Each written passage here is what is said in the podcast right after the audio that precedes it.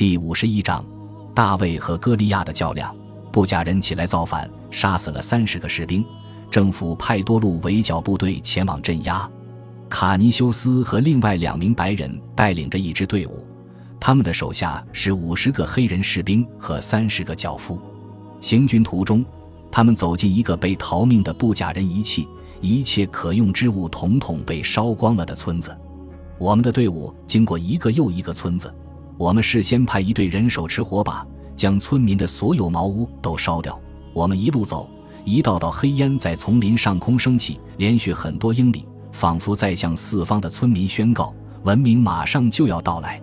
脚夫负责搬运士兵的给养，我们穿过一片片本地人清理出来的林间空地，数百棵大树的树干横倒在我们面前的小路上。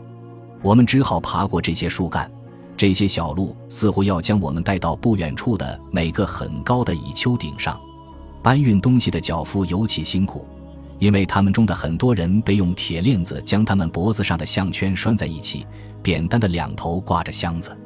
一个人摔倒，往往将拴在一起的其他所有人都带倒。很多可怜的脚夫被这种负重远行折磨得筋疲力尽。只有砸在身上的枪托才能让他们继续走下去。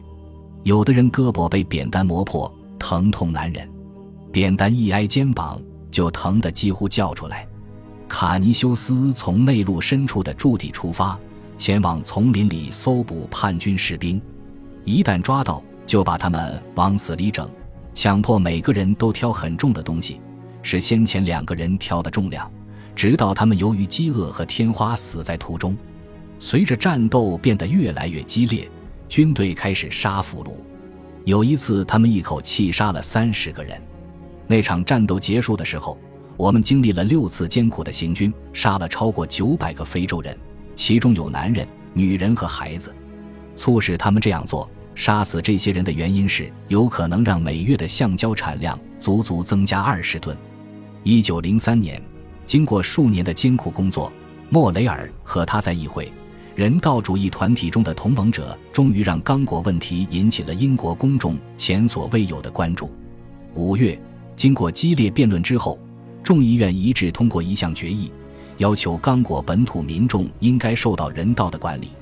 这项决议还抗议利奥波德没有兑现他关于自由贸易的承诺。在这个过程中，莫雷尔做了一个精明的游说者应做的事情，在幕后。他不断向发言支持这项决议的议员提供相关资料，在未来有关刚果的很多议会辩论中，他一直都在这样做，这让利奥波德惊慌不已。